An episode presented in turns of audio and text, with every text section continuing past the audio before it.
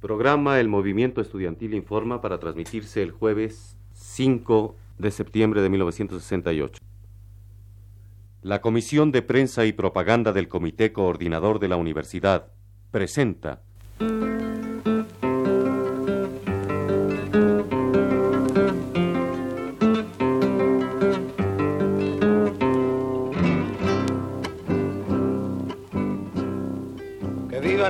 estudiantes, jardín de las alegrías. Son aves que no se asustan de animal ni policía.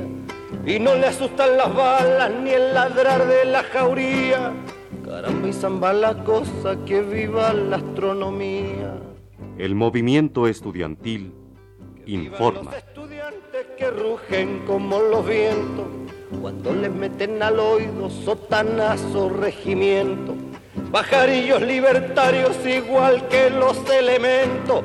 Caramba y zamba la cosa que vivan los experimentos. Origen, historia y desarrollo de un movimiento. la levadura del pan que saldrá del horno con toda su sabrosura para la boca del pobre que come con amargura.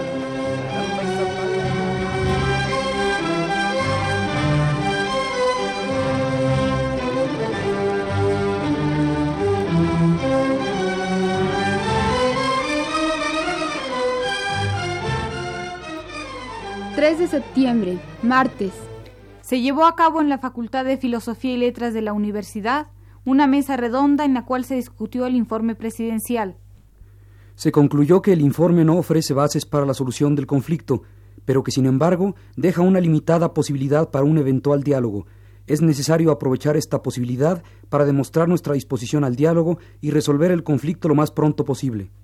También denota el informe el recrudecimiento de las medidas gubernamentales de fuerza en contra del movimiento estudiantil. Para evitar enfrentamientos, se pidió nuevamente no aceptar las provocaciones del gobierno. Con motivo de la reciente campaña de la prensa, que tratando de confundir a la opinión pública inventó una profanación a la catedral perpetrada por los estudiantes la noche del 27 de agosto, grupos con claros intereses organizaron una manifestación en desagravio para el próximo 8 de septiembre. Al respecto, el obispo auxiliar y vicario general del Arzobispado de México, Francisco Osorio Lomelín, aclaró que no ha organizado acto alguno en desagravio donde nunca ha habido una profanación.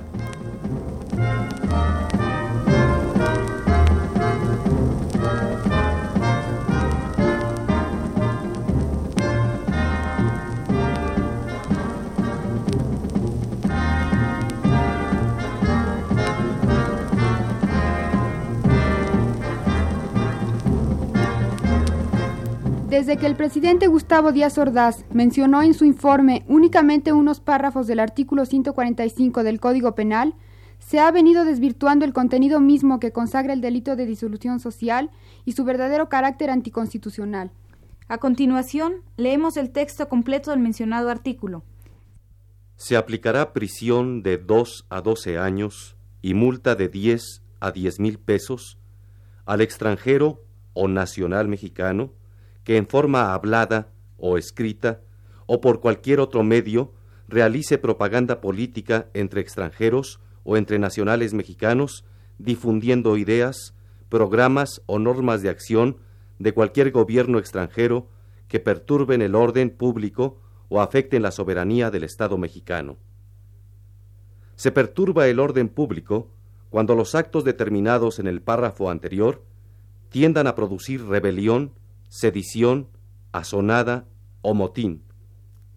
Se afecta la soberanía nacional cuando dichos actos puedan poner en peligro la integridad territorial de la República, obstaculicen el funcionamiento de sus instituciones legítimas o propaguen el desacato de parte de los nacionales mexicanos en sus deberes cívicos. Se aplicarán las mismas penas al extranjero o nacional mexicano que por cualquier medio induzca o incite a uno o más individuos a que realicen actos de sabotaje, a subvertir la vida institucional del país o realice actos de provocación con fines de perturbación del orden o la paz pública y al que efectúe tales actos. En el caso de que los mismos actos constituyan otros delitos, se aplicarán además las sanciones de estos. se aplicará prisión de 10 a 20 años al extranjero o al nacional mexicano que en cualquier forma realice actos de esta naturaleza, que prepare material o moralmente la invasión del territorio nacional o la sumisión del país a cualquier gobierno extranjero. Cuando el sentenciado en el caso de los párrafos anteriores sea un extranjero, las penas a que antes se ha hecho referencia se aplicarán sin perjuicio de la facultad que concede al presidente de la República el artículo 33 de la Constitución. En el próximo programa pasaremos el texto íntegro del artículo 145 bis, cuya importancia es mayor desde el punto de vista de la derogación que más tarde analizaremos.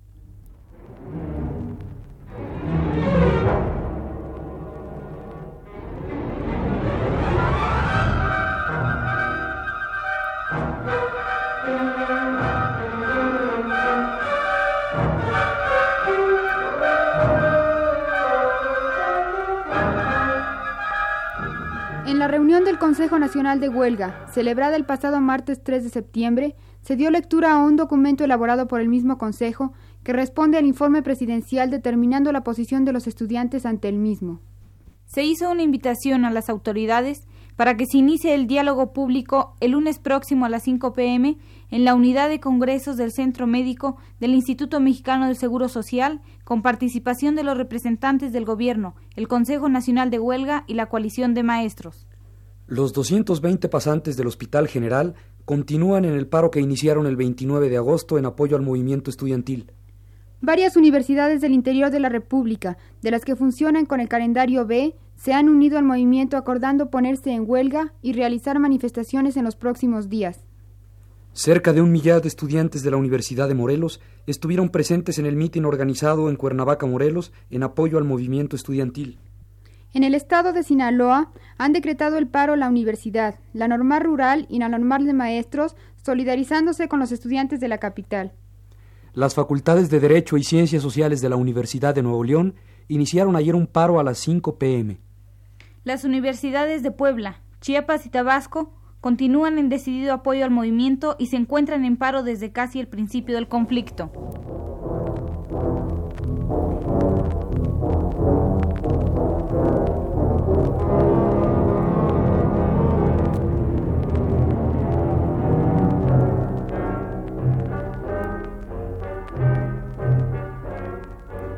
La prensa, que desde el principio del movimiento ha buscado la forma de confundir a la opinión pública, trata ahora de relacionar el reciente y pueril atentado a las líneas de conducción eléctrica en el Estado de México con el movimiento estudiantil. Posteriormente se acusó a la joven estudiante de la universidad, Berta Muñoz Mier, de intentar pasar a los estudiantes detenidos en la cárcel de Lecumberri el diagrama de una bomba con el objeto de facilitar una fuga colectiva. Estas acusaciones inmediatamente las utilizó la prensa, estableciendo las semejanzas entre los dos hechos con argumentos por demás superficiales, cuya única finalidad es responsabilizar al movimiento de cuanto atentado terrorista se produce en el país. Esta mañana la joven fue puesta en libertad por falta absoluta de pruebas. Sin embargo, el hecho dejó manifiesta la labor desorientadora de la prensa.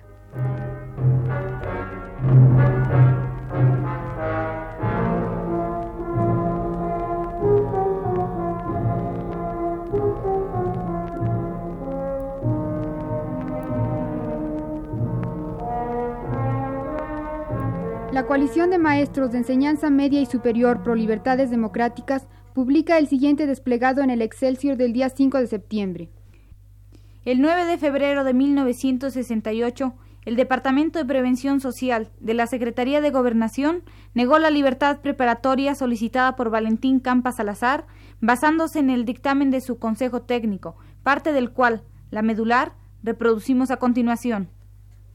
De los estudios médico-criminológicos que le fueron practicados al reo, se desprende que no ha desaparecido su temibilidad, que no ha exteriorizado manifestaciones de arrepentimiento o de enmienda, porque el encarcelamiento no ha logrado modificar su personalidad, en virtud de que mantiene los rasgos de su personalidad que puso de manifiesto durante la comisión de sus delitos consistentes en pensamiento rígido e intransigente y reacción emocional violenta en cuanto a la tesis ideológica que sostiene elementos que dieron origen a la conducta antisocial que se manifestó cuando delinquió.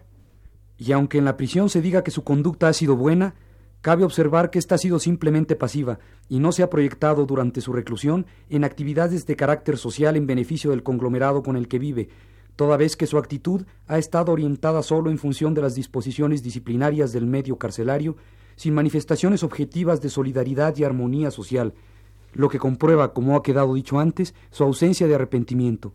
Sí, en cambio, se ha observado una constante y permanente relación con el grupo de personas de su misma convicción y militancia política. Las anteriores consideraciones son suficientes por sí solas para negar al reo el beneficio de la libertad preparatoria solicitada. Es obvio que la libertad preparatoria se le niega únicamente por no haber cambiado su pensamiento en cuanto a la tesis ideológica que sostiene. En su último informe, usted, licenciado Gustavo Díaz Ordaz, promete dar órdenes inmediatas para poner en libertad incondicional a quien esté privado de ella exclusivamente por sus ideas políticas. En vista de lo anterior, Pedimos sea revisado el caso, revocada la sentencia y concedida la libertad preparatoria al señor Valentín Campa Salazar.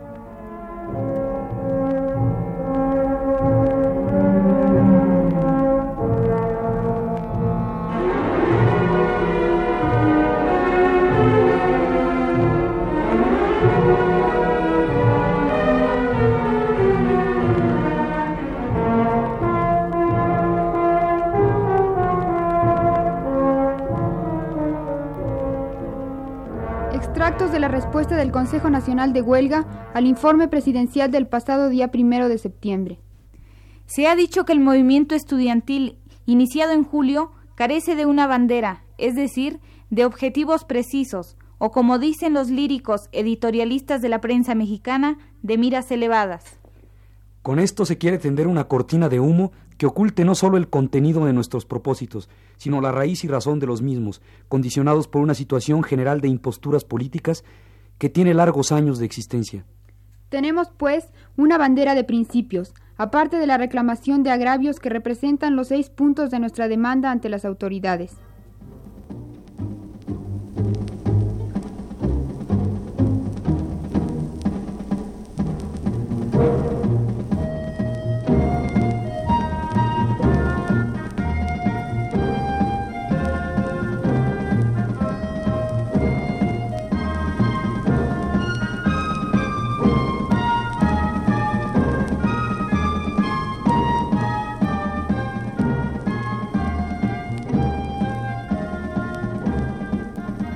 Que nadie pretenda llamarse engaño. No estudiamos con el fin de acumular conocimientos estáticos, sin contenido humano. Nuestra causa como estudiantes es la del conocimiento activo, el conocimiento crítico que impugna, revoluciona y transforma la realidad. Negamos que por nuestra parte existan presiones ilegítimas hacia el gobierno, pero la falta de respuesta a una demanda lleva necesariamente a la acción popular, única vía que queda abierta ante un régimen sordo y mudo. Hemos planteado siempre y en todo momento que queremos solucionar el conflicto, que para ello iremos al diálogo en cualquier momento, bajo las condiciones que el gobierno exprese. Una sola es nuestra exigencia, que este diálogo sea público, ante toda la nación, y que no se pretenda intimidarnos con tanques y policías. Hasta hoy no hemos recibido otra respuesta que el aumento de la represión, las amenazas y las calumnias que pretenden cambiar la opinión pública para volverla desfavorable a nosotros. El orden necesario para la celebración de los Juegos Olímpicos está al alcance de la mano. El gobierno puede solucionar este prolongado conflicto cuando quiera. Nosotros siempre hemos estado dispuestos a hacerlo. Consejo Nacional de Huelga.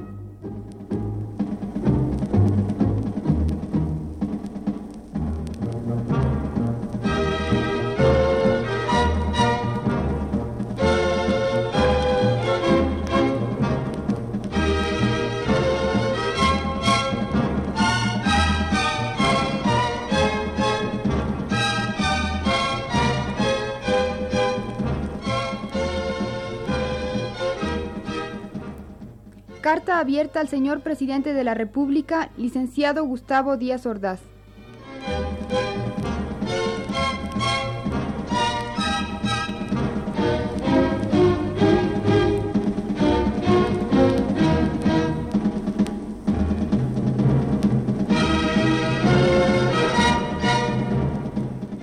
Señor presidente, la Unión Nacional de Mujeres Mexicanas considera necesario hacer oír su voz por lo que respecta al contenido de uno de los párrafos del informe presentado por usted a la Nación con fecha primero de septiembre del año en curso. Nos referimos a la parte del problema estudiantil en que trata usted sobre las personas que han sufrido daños, a veces graves, con ese motivo, expresamente a la que dice.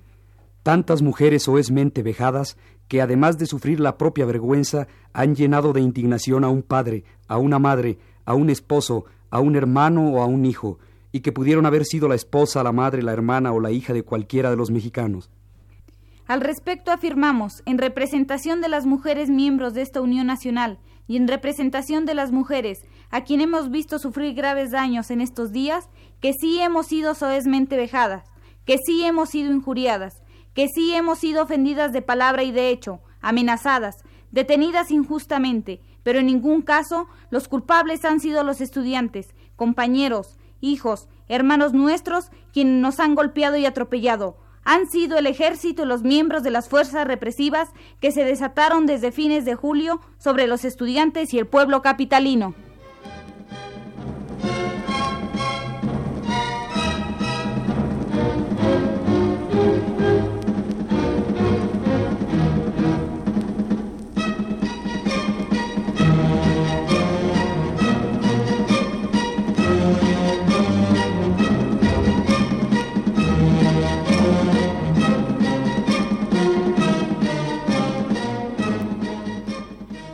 Jóvenes de la Escuela de Arte Dramático de Limba fueron detenidas con lujo de fuerza junto con sus compañeros por policías que llevando perros se introdujeron en una asamblea que nada tenía de ilegal.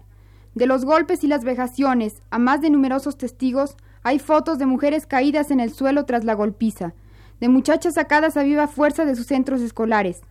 Ha habido numerosas detenidas en forma vejatoria, aunque hayan sido puestas luego en libertad al comprobarse que la actividad que realizaban no era ilícita.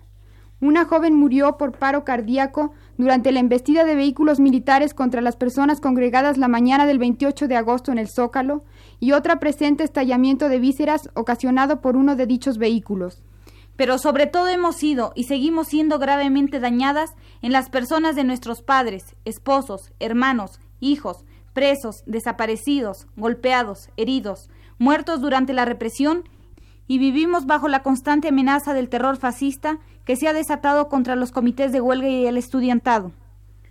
Dos salvajes atentados han sido cometidos contra la vocacional 7 por individuos enmascarados que se presentan en automóviles, en grupos hasta de 60, portando rifles M1 causando destrozos en los edificios escolares, golpeando, hiriendo de gravedad, secuestrando y amenazando a los estudiantes a quienes saben absolutamente inermes.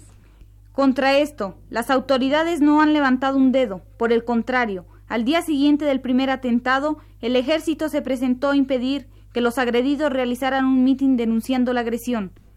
La policía, que tan hábil resulta para detener y golpear a los estudiantes, no ha aprendido hasta la fecha a un solo sospechoso de haber participado en dichas agresiones. La policía sabe quiénes son los verdaderos pandilleros, quiénes son los atacantes de mujeres que operan en forma casi impune en nuestra capital, y nunca ha lanzado contra ellos al grueso de sus fuerzas como lo ha hecho contra los estudiantes y sus maestros que han sido salvajemente golpeados por el delito de apoyar a sus alumnos.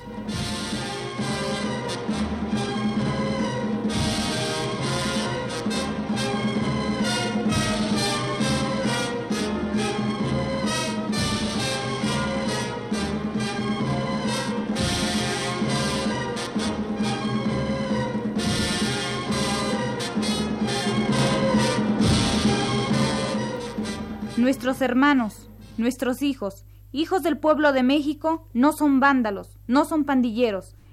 A su lado hemos marchado en las manifestaciones, hemos participado en reuniones y asambleas, a su lado luchamos, y jamás, ni muchachas estudiantes, ni maestras, ni madres de familias, ni mujeres transeúntes que además, en su inmensa mayoría, manifiestan simpatía por el movimiento popular y estudiantil.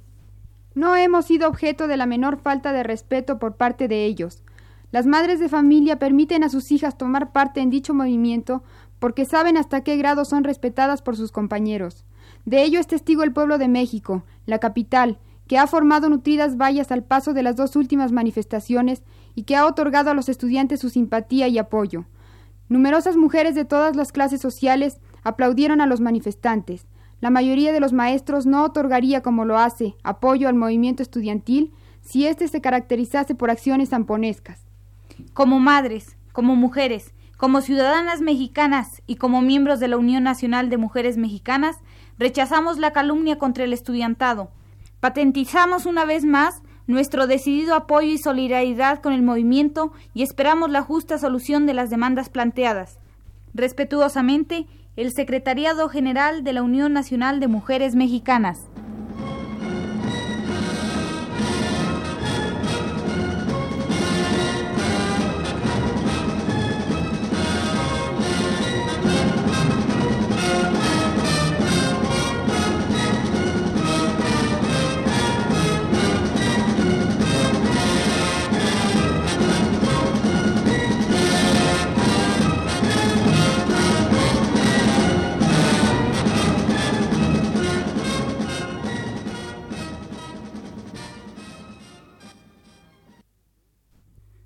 Continuación, escucharemos la grabación que contiene la primera parte de la conferencia de prensa que ante los periodistas mexicanos se sustentó con objeto de darles a conocer la posición del Consejo Nacional de Huelga ante el informe del presidente Gustavo Díaz Ordaz.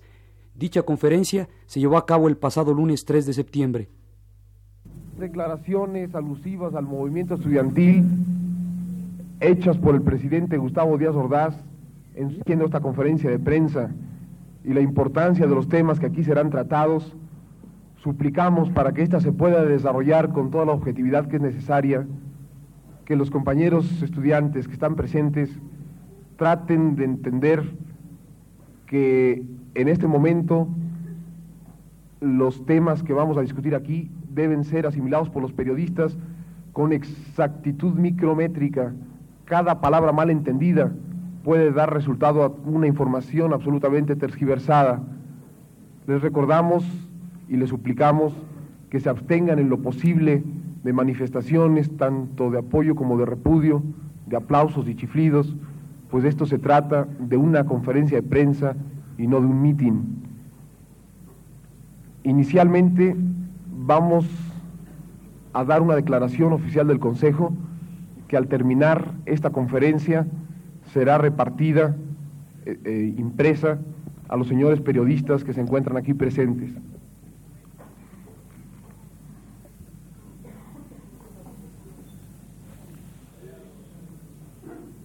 El Consejo Nacional de Huelga, frente a las afirmaciones hechas por el presidente de la República, Gustavo Díaz Ordaz, el día de ayer en el informe presidencial, considera, primero, que el informe político del licenciado Gustavo Díaz Ordaz carece en lo fundamental de una argumentación política capaz de dar una salida a este conflicto. Los argumentos y las razones que se esgrimieron en el informe son o falsas o en el mejor de los casos triviales o superficiales el hecho de que el presidente haya dedicado más de una hora al problema estudiantil, desgraciadamente no implicó que así como empleó mucho tiempo, empleara muchos argumentos. El informe no representa, por lo mismo, un cambio cualitativo en el aspecto del movimiento y en el aspecto de la actitud que nosotros podríamos guardar hacia él. El informe, pues, no contiene argumentación política, excepto en dos puntos. La argumentación política del presidente se circunscribió al dos de nuestros puntos de pliego petitorio, al relacionado con la libertad de todos los presos políticos en México y al de la derogación del artículo 145. Aunque fueron los dos únicos aspectos que fueron tratados directamente por el presidente, la argumentación que dio con respecto a ellos deja mucho que desear. Los puntos con los que pretendió justificar el hecho de que en México no existen presos políticos y las posibles salidas o las posibles soluciones que veladamente ofreció de ninguna manera son aceptadas por el Consejo Nacional de Huelga como una respuesta a nuestro pliego petitorio. En cuanto a la derogación del artículo 145 al que también se refirió, nos parece muy abstracta la posición que dio y en el sentido de referirse a la formación de comisiones en la que participaran juristas y otra serie de entidades, nos parece escasamente satisfactoria en el sentido de que le da la vuelta a un problema que en este momento está planteado ya por grandes capas de la población.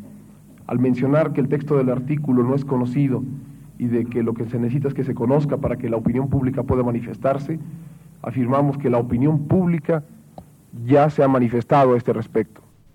A la afirmación hecha por el presidente en el sentido de decir que no estaban dispuestos a ceder ante las presiones, nosotros afirmamos que las presiones a las que se refería el presidente eran la única forma de manifestar una corriente popular, una acción popular.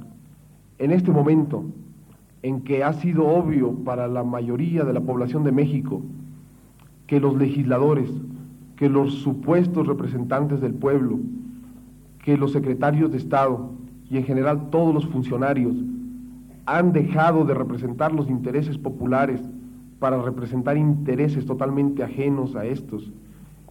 En el momento en que ha sido evidente para la mayoría de la población que la prensa de ningún modo constituye un conducto adecuado para que el pueblo exprese sus posiciones políticas, en el momento en que las declaraciones y las movilizaciones populares son tergiversadas y son dificultadas por una represión unánime en todo el país, al pueblo solo le queda un camino para manifestarse, para participar públicamente en las decisiones políticas, y es el de la manifestación pública. El pueblo se ha lanzado a la calle y ha participado políticamente, fundamentalmente el sector estudiantil. Y a lo que le llama el presidente Díaz Ordaz presión, no es más que esa acción popular la actitud del gobierno durante el mes y diez días que ha durado el conflicto ha cerrado cualquier otro conducto de participación popular en este conflicto. Y por lo tanto, el que el presidente diga que no está dispuesto a ceder a las presiones, en este momento el Consejo Nacional de Huelga lo interpreta como que no está dispuesto a escuchar las corrientes de opinión populares.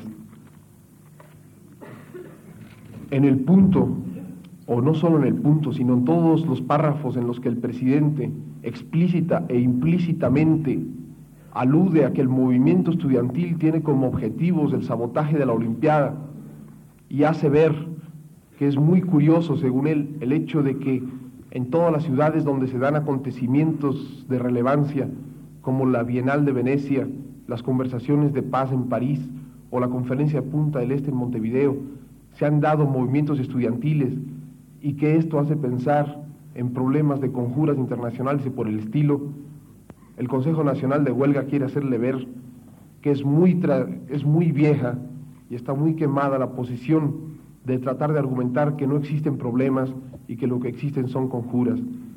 El movimiento en un principio estudiantil y ahora popular que se inició el 23 de julio de este año tiene objetivos y tiene causas muy concretas que son totalmente ajenas a las Olimpiadas. Nosotros no estamos en contra de las Olimpiadas. Yo estoy seguro y me consta que la mayoría de los estudiantes de México tienen, les causa ilusión el hecho de que se realicen en México las Olimpiadas y tendrían ganas de que fuera así. Pero también estoy convencido de que en este momento ya tienen el grado suficiente de conciencia para saber jerarquizar las cosas y de que no están dispuestos a aceptar el chantaje de que es necesario levantar el movimiento para que las Olimpiadas se realicen. Si se realizan las Olimpiadas en México, estamos de acuerdo en que ello sea así, pero de ninguna manera supeditar la, consecución de los seis puntos de nuestro pliego petitorio a las Olimpiadas. Primero está la consecución de nuestro pliego petitorio y después cuanto otro problema venga atrás. No estamos ni en contra y pero tampoco nos vamos a poner, como alguna información tergiversada apareció en los periódicos, a barrer las calles, a despintar las barras, a servir de porteros en las instalaciones olímpicas. Nuestro movimiento es un movimiento político y no toma otras posiciones que las políticas. Por eso mismo deseamos manifestar que si las Olimpiadas se pueden realizar habiendo solucionado nuestro pliego petitorio, bienvenidas. Pero en este momento nuestro pliego petitorio es nuestro único problema. Las Olimpiadas en este momento pueden ser un problema no nuestro, sino del gobierno, y él lo puede resolver muy fácilmente y puede hacer que el problema de las Olimpiadas y nuestro movimiento no sean excluyentes, resolviendo de inmediato o a corto plazo nuestro pliego petitorio. Con respecto al problema del diálogo, nuevamente el presidente hizo lo que ya autoridades habían hecho, otras autoridades menores habían hecho en ocasiones anteriores, como el general Corona del Rosal o el licenciado Luis Echeverría. Se refirió al problema del diálogo en un tono abstracto, en, el que nada se concretaba, en el que nada quedaba definido. Por un lado se nos invita al diálogo y se dice que los caminos están abiertos. Esto para nosotros sería positivo si simultáneamente no se estuviera masacrando sistemáticamente a los muchachos de las brigadas que están saliendo a la calle, no se estuviera encarcelando arbitrariamente a nuestros dirigentes sin juicio previo y sin ninguna orden de aprehensión, si no se estuviera impidiendo un derecho constitucional que nos garantiza la libertad de expresión y que debería permitir que nuestras brigadas salieran libremente a la calle, plantear al pueblo la información que la prensa no acostumbra darles. Nosotros estamos, y lo hemos estado siempre desde un principio, porque este problema tenga una solución rápida. Y para que ese problema, para que esta solución rápida llegue, estamos dispuestos al diálogo. Pero en este momento, como desde un principio, afirmamos que ese diálogo debe ser público. A ese diálogo, de ese diálogo deben tener conocimiento todas las grandes masas de nuestro pueblo interesadas en él en este momento. Y que además no estamos dispuestos a aceptar caminos francos y abiertos de los que habla el presidente mientras exista el virtual estado de sitio que existe en la ciudad.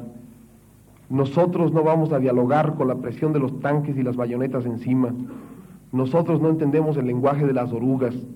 Retiren los tanques de la calle, retiren el ejército de la calle, retiren todos los provocadores y todas las fuerzas de choque vestidas de civiles que atacan a nuestras brigadas de la calle y entonces públicamente estaremos dispuestos a dialogar y a debatir. Antes no.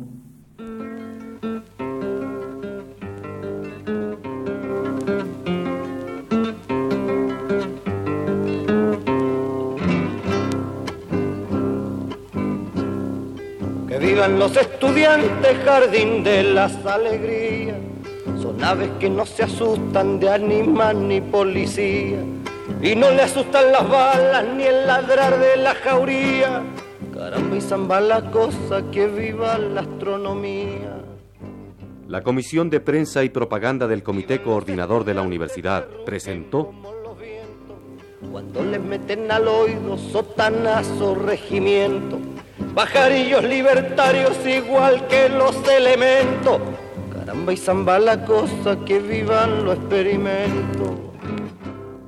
El movimiento estudiantil informa. Porque son la levadura del pan que saldrá del horno con toda su sabrosura. Para la boca del pobre que come con amargura.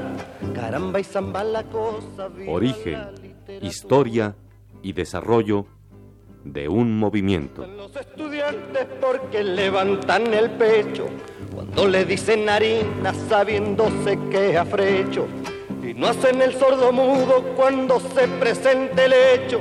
Caramba y zamba la cosa, el código del derecho.